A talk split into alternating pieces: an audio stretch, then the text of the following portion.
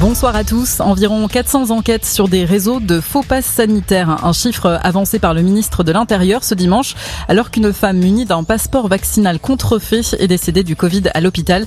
Selon Gérald Darmanin, plusieurs milliers de faux passes ont été détectés en France par les forces de l'ordre. Le ministre de l'Intérieur qui annonce également avoir engagé une procédure de dissolution contre le groupuscule d'ultra-droite Les Zouaves, soupçonné d'être impliqué dans les violences commises dimanche dernier lors du meeting d'Éric Zemmour à Villepinte. La Nouvelle-Calédonie restera française. Pour la troisième fois, le non à l'indépendance l'emporte avec 96,5% des voix selon les résultats provisoires. La participation au référendum a été faible. Les indépendantistes avaient appelé à boycotter les urnes. Emmanuel Macron a pris la parole tout à l'heure. Une période de transition s'ouvre qui doit nous conduire à bâtir un projet commun, a déclaré le chef de l'État. Les fouilles continuent aux États-Unis pour tenter de retrouver des survivants après le passage de plusieurs tornades dévastatrices sur le centre-sud du pays. Des dizaines de personnes sont encore portées disparues.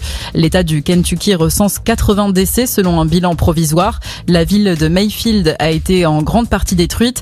Dans l'Illinois, un entrepôt Amazon s'est effondré sur des employés. Au moins 6 personnes sont mortes. En France, plus que deux départements en vigilance orange, les Pyrénées-Atlantiques et les Landes pour risque de crue. L'alerte est levée le.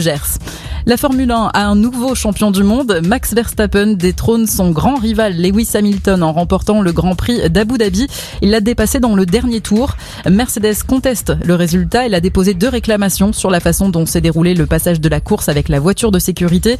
En attendant, si Lewis Hamilton passe à côté du titre, son écurie Mercedes, elle, est sacrée champion du monde des constructeurs. Et puis le foot à suivre ce soir à l'occasion de la 18e journée de Ligue 1 PSG Monaco. Les Parisiens privés de Kimpembe, ils souffrent de douleurs abdominales. Sergio Ramos lui aussi est absent.